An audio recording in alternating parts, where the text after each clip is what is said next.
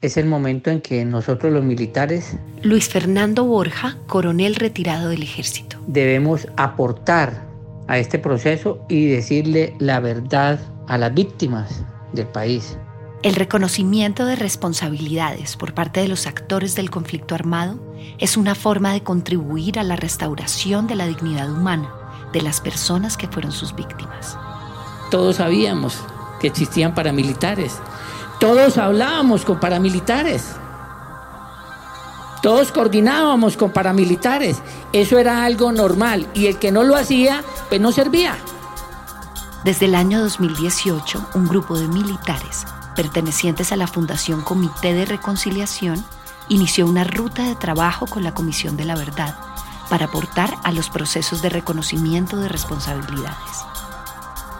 Aquí está lo que contaron. Este es Irrepetible, el podcast de la Comisión de la Verdad y su proceso de escucha de todas las voces para llegar al esclarecimiento de la verdad histórica sobre los hechos del conflicto armado colombiano.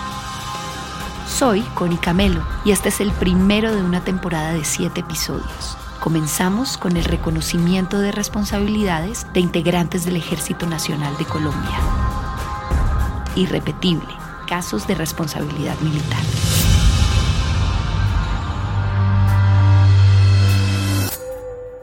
Cuando alguien nos pide perdón, normalmente esperamos un acto admirable que refleje la capacidad para reconocer los errores, donde se muestre la voluntad de mejorar, de reparar el daño causado y de no repetir lo ocurrido. Lo mismo sucede cuando una persona nos quiere contar la verdad. Deseamos que esa persona reconozca la responsabilidad de sus acciones, mostrando un claro arrepentimiento. La verdad no se fabrica, la verdad ya está, la verdad es lo más real, la verdad es lo que se vivió. Lo que tenemos que es esclarecerla. Para garantizar la no repetición del conflicto armado en Colombia, es necesario pasar por este proceso de reconocimiento de responsabilidades con todos los actores del conflicto. Los miembros de la fuerza pública tenemos un gran pedazo de ese rompecabezas de la verdad. Colombia debe escuchar a las personas que vienen de la guerra y que quieren reconocer sus acciones, reflexionar sobre ellas y generar cuestionamientos que nos permitan avanzar como sociedad. Los comparecientes que estamos bajo un régimen de condicionalidad. Él es el mayor retirado César Maldonado, uno de los militares que se acercaron al proceso con la comisión. Debemos responder sin mezquindad a ese clamor de verdad del país, a ese clamor de verdad de la misma institucionalidad, a ese clamor de verdad de las víctimas. En el proceso entre el ejército y la Comisión de la Verdad participó un número significativo de militares, algunos activos y otros retirados, de diversas regiones de Colombia decididos a contar cuáles fueron esas prácticas que influyeron en la degradación de la guerra en Colombia. El siguiente testimonio es de un militar cuyo nombre mantendremos anónimo. Ha sido editado. Escucharemos este efecto cada vez que adelantemos la grabación. La doctrina militar es la columna vertebral de una institución militar como lo es el ejército, la Fuerza Aérea la Armada Nacional.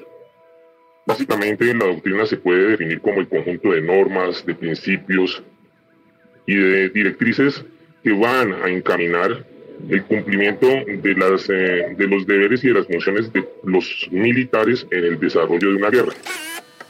Inconvenientes del orden organizacional, del orden de incorporación, eh, de la aplicación de la doctrina que se estableció, por ejemplo, en este reglamento y que a pesar de tener más de 14 mm, hojas dedicadas a, hacer entender al militar los conceptos de derechos humanos y derecho internacional humanitario, pues se generó una serie de conceptos que de una u otra forma afectan a la población civil que se encuentra en medio del conflicto y por ende también se empezaron a tipificar una serie de infracciones al derecho internacional humanitario y violaciones a los derechos humanos. Marta Ruiz, comisionada de la Comisión de la Verdad. Está lejos de nuestra intención decir que la institución militar es una institución absolutamente corrompida o absolutamente eh, criminal. Creo que tenemos que entender ese juego y esa dialéctica entre luces y sombras y esa dialéctica entre lo permitido y lo que nunca más puede volver a ocurrir. La guerra de por sí ya es el inicio de la degradación de la condición humana. César Maldonado, mayor retirado del ejército. Una bola de nieve muy grande que va envolviendo a los hombres sin distinción de qué lado estén del conflicto. ¿Qué elementos de la doctrina militar contribuyeron a esta degradación? La guerra en Colombia, por ser tan prolongada, afectó a todas las partes, les arrebató la victoria misma. Aquí no podemos hablar de vencedores con una guerra tan larga, tan profunda, que comprometió a todo el Estado colombiano, victimizó tanta gente. Yo creo que de esto no se salvó la, la institucionalidad. A nosotros también nos tocó la degradación de la guerra. En el ejército, muy a pesar que nosotros eh, hace unos 3, 4 años atrás comenzamos con la implementación de la nueva doctrina, eh, se puso en práctica la nueva doctrina Damasco, pero me parece que estamos pasando una página sin leerla, porque no tenemos explicación de cómo un puñado de militares formados de buenas familias, bajo unos programas de selección muy buenos, selección de personal para ingreso a las escuelas de formación, hayan terminado cometiendo delitos de tal magnitud. Entonces creemos nosotros que es importante que desde, desde la institucionalidad se haga ese mea culpa, esa revisión profunda para mirar en qué fallamos y de qué manera nuestros hombres, a pesar de, no ser unos eh, delincuentes de carrera, terminaron afectando a la población civil de esta manera. Complementamos este relato con otro testimonio, también con identidad reservada. Pues habíamos quedado aquí en audio y distorsionado porque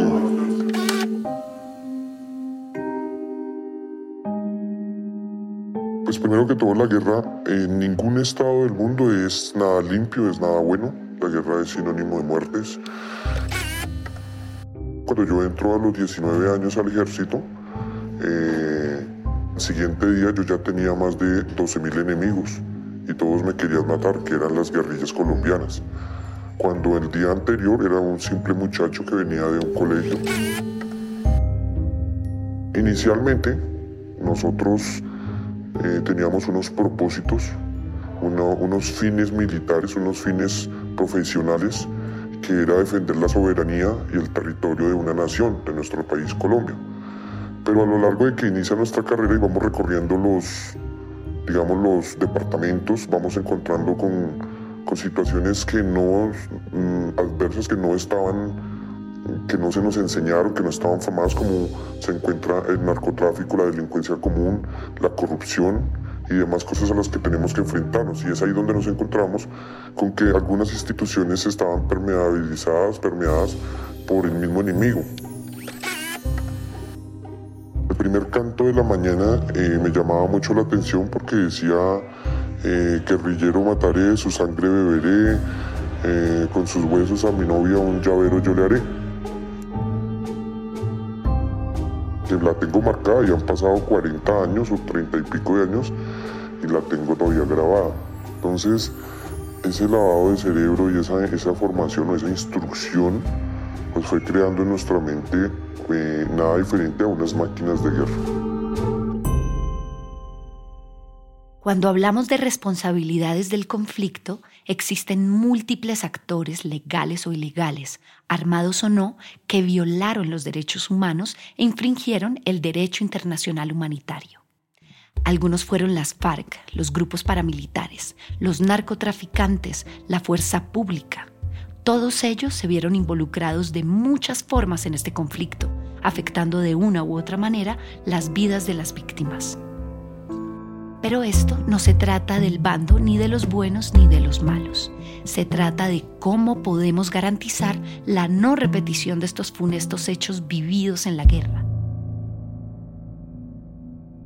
La instrucción militar de la época, eh, si bien es cierto, estaba basada en una doctrina americana, fue copiada de una doctrina americana, eh, un 90% hablaba de, de la misma guerra, de las técnicas tácticas, de los avances, de cómo eh, realizar operaciones de profundidad, de fondo, de masa, todo se trataba de la guerra y un pequeño porcentaje, yo lo llamaría un 10%, se hablaba de los derechos humanos en esa época. Nos hablaron de, de dónde nacen los derechos humanos, de lo que pasó en Solferino, de la Cruz Roja Internacional, pero muy somero. Es decir, no era una materia cuando debía haber sido un 90% de los derechos humanos, de pronto un 10% de la táctica de la guerra, pues, ya que se trataba eh, de la misión institucional que era defender la soberanía y, y, la integridad de un territorio y de un país. Pero no, nos prepararon literalmente, fue para la guerra absoluta. Estaba mal visto que en un combate entregáramos capturados. Por lo general en los combates siempre se debía entregar al enemigo dado de baja. Cuando en los derechos humanos se habla de que un combatiente que se entregue o que levante su arma, se le debe respetar la vida. Pero pues en esos momentos de euforia, de guerra, de esa instrucción de muerte, de rambos y demás, pues era dar de baja o dar de baja. Aparte de eso, pues ese, ese pensamiento se transmitió no solo en los mandos de primera línea, sino en los mandos de segunda línea, los suboficiales, y llegó a los soldados. Entonces nuestros soldados también eran máquinas de guerra y a veces uno como comandante llegaba a la escena de los hechos cuando ya encontraba a los muertos, ya no había nada que hacer y era el soldado el que había tomado la decisión. Pues pude estar en un batallón que estaba muy cerca a las áreas bases de los paramilitares, más exactamente las fincas por allá en San Pedro de Urabá, donde estaba em, Carlos Castaño, Vicente Castaño, Monoleche, mm, varios de los grandes capos en su momento, el alemán, y manejaban esa zona. En ese momento eh, yo estaba al grado de oficial subalterno, no, era, no había llegado ni siquiera capitán, pero era normal ver que allá había una alianza con ellos en el sentido de que no se atacaban, de que ellos no era que fueran una autoridad, pero no se atacaban, que más bien se hacían operaciones conjuntas donde, donde apareciera guerrilla o algo, entonces allá se unía, digamos, el ejército con las autodefensas para erradicarlos a ellos de esa zona.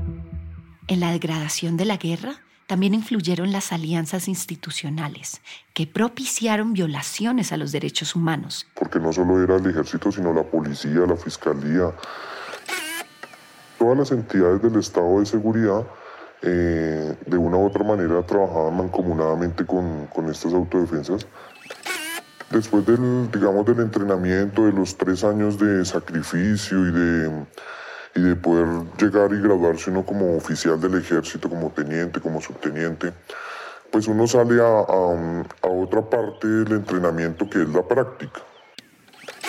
Ya es en el Chocó, en el Urabá, es en el Catatumbo, es en, en Arauca, es, es donde la guerra vive otra óptica a uno lo recibe un comandante, un oficial superior y, le, y, reúne a los tenientes o a los cabos, a los nuevos llegados y simplemente les dice, bueno muchachos, en el último año las FARC han dado de baja a 25 soldados, le han quitado las piernas a 15, han matado a no sé quién, entonces ya uno entra con ese odio y lo empieza a hacer de uno, lo empieza a hacer personal, ¿sí? Cada actor debe reconocer su responsabilidad en el conflicto. Las acciones realizadas en el pasado deben contextualizarse, admitiendo responsabilidades individuales y colectivas, todo en favor de las víctimas y del respeto que ellas merecen. Yo también vi soldados míos, muchos, eh, decapitados, sin piernas, llorando, pidiendo que los ayuden, que no los dejen morir, subiéndolos al helicóptero y todo. Entonces empezó, empezó a, nacer en mí un odio profundo hacia las guerrillas. Hasta el punto en que llegábamos a tener un combate y, cogíamos un guerrillero y pues ya se nos olvidaba la parte de solferino y derechos humanos y no, tocaba matarlo y entregarlo muerto porque era lo que pedían los superiores, porque parecía que todo el mundo vivía con ese odio de la guerra.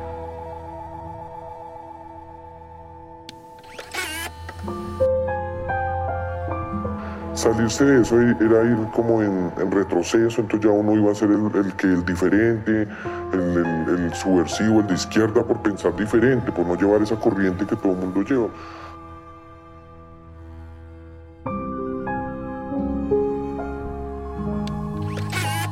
Y creíamos, sobre todo creíamos que estábamos haciendo las cosas bien.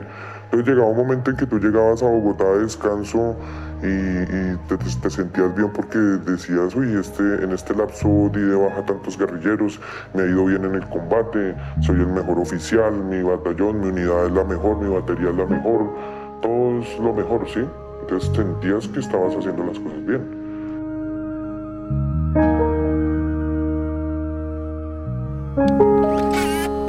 Pues siempre que siempre que, que, se presentaba una baja en combate debía de ser supervisada por otras instituciones que tenían calidad de funciones de policía judicial, pues como era la policía o la fiscalía en su momento. Entonces, pues entonces ellos también se equivocaron nueve mil veces, ¿cierto? Todas las instituciones le fallaron al Estado y le fallaron al pueblo colombiano.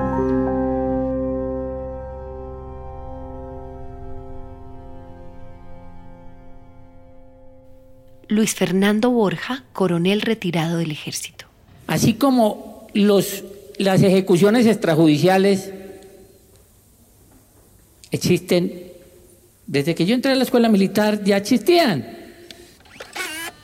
Ah, en menos escala, sí, pero ya habían ejecuciones extrajudiciales. Se aumentaron en el 2002 hacia, hacia el 2008, sí, porque antes no nos, no nos pedían resultados como muertos, pero los hacíamos, no los reportábamos. Por eso yo decía también en Tolu Viejo que 6.402 es un número pequeño de víctimas de ejecuciones extrajudiciales. Por ahí va pasando. 2005, 2006, 2007, 2008, esos cuatro años fui comandante de batallón. Y todos sabíamos, absolutamente todos sabíamos. Ah, que no hubo gente que participó, sí, pero sabía, sí. Mis superiores sabían lo que estaba pasando. El comandante general sabía lo que estaba pasando. El comandante del ejército sabía. De ahí para abajo, padre, todos sabíamos lo que estaba pasando. Todos sabíamos que existían paramilitares.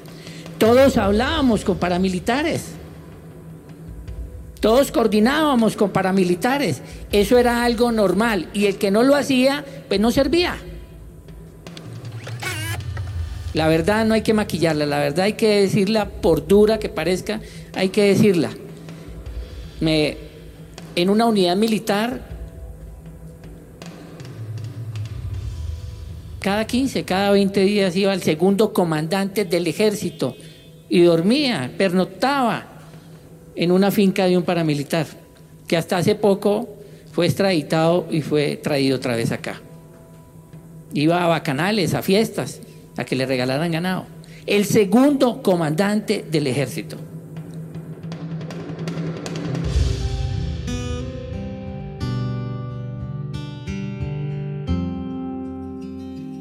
Lo que tienen que ir es un cambio de conciencia, porque lo que ustedes creían que era legítimo en la guerra, hoy lo tienen que ver como que no es legítimo, porque es porque es la conciencia la que está cambiando, es la manera de ver las cosas, es uno el que está cambiando. ¿Sí? Y eso, eso sí yo creo Habla Marta Ruiz, comisionada de la Comisión de la Verdad. Santa Marta 2018. Cuando uno cambia, el mundo empieza a cambiar. Si no cambian los hombres, las instituciones no cambian. A lo largo de este conflicto, la guerra se ha recrudecido a tal punto que dejó de ser un conflicto bilateral para convertirse en dinámicas violentas sistemáticas, afectando a los ideales y directrices de las instituciones colombianas, pero también a la población civil, que siempre estuvo en el centro del conflicto, como víctima. El resultado de la verdad siempre va a ser doloroso. Una verdad duele, pero duele más saber o irse a la tumba con esa verdad.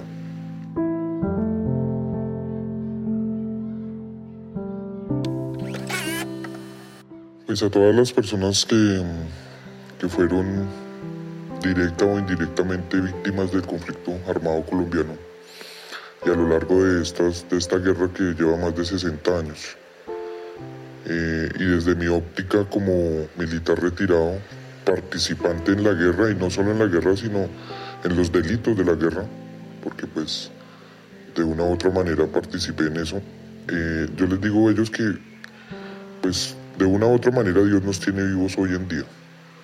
Y, nos, y si nos trajo hasta, hasta esta fecha vivos, eh, es por algo. Las personas que fallecieron, tanto sus familiares como de pronto los de nosotros o nuestros compañeros en la guerra, eh, ya no están hoy acá para, para ver lo que estamos haciendo, pero los pocos que quedamos es nuestra responsabilidad, es nuestra misión tratar de, de hacer la paz, tratar de hacer, em, digamos, de darnos ese abrazo fraternal entre víctimas y victimarios y buscar la paz en nuestro corazón, buscar el perdón.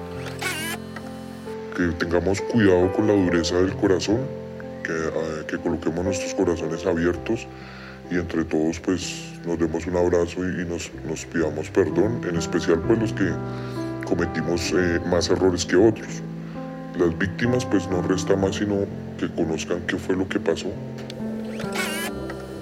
y que las personas que hicimos directa o indirectamente estas cosas pues que estamos arrepentidos y que estamos dispuestos a todo el proceso para eh, de una manera mirar cómo eh, reparamos estos corazones destruidos y esta nación prácticamente en llanto. Aportar a la verdad y reconocer de manera autocrítica la responsabilidad también permite a las personas responsables restablecer su propia dignidad. César Maldonado, mayor retirado del ejército. Si queremos avanzar, es importante pasar la página de la oscura experiencia de la guerra. Pero antes de pasarla hay que leerla para entender en qué fallamos. La escucha plural de los diferentes testimonios aporta a la comprensión de lo ocurrido en el conflicto armado colombiano y contribuye a la construcción de caminos de convivencia y no repetición. La Comisión de Esclarecimiento de la verdad eh, tiene una garantía muy importante y es la multiplicidad de voces. Para la Comisión de la Verdad es importante escuchar a otros miembros de la fuerza pública. Luis Fernando Borja, coronel retirado del ejército. Hay la oportunidad de aportarle a este proceso y decirle a esas víctimas la verdad que cada uno tiene para que este país vaya sanando esas heridas de este conflicto que nos ha desangrado por muchos años. Esto ha sido Irrepetible, un podcast producido por Caracol Podcast para la Comisión de la Verdad. Este episodio fue escrito por Elvis, de Random Access History, y la música licenciada por Epidemic Sound. La grabación y edición de este podcast es de Alejandro Riaño. Portada de Mariana Sigalotti, Miller Suárez y Jaime Moncayo. La dirección y producción ha sido de Félix Riaño en Caracol Podcast y de Mónica Valdés en la Comisión de la Verdad. Muchas gracias por escuchar. Por favor, suscríbase y siga escuchando los demás episodios de esta temporada. Yo soy Connie Camelo irrepetible. Entendamos el pasado para no repetirlo.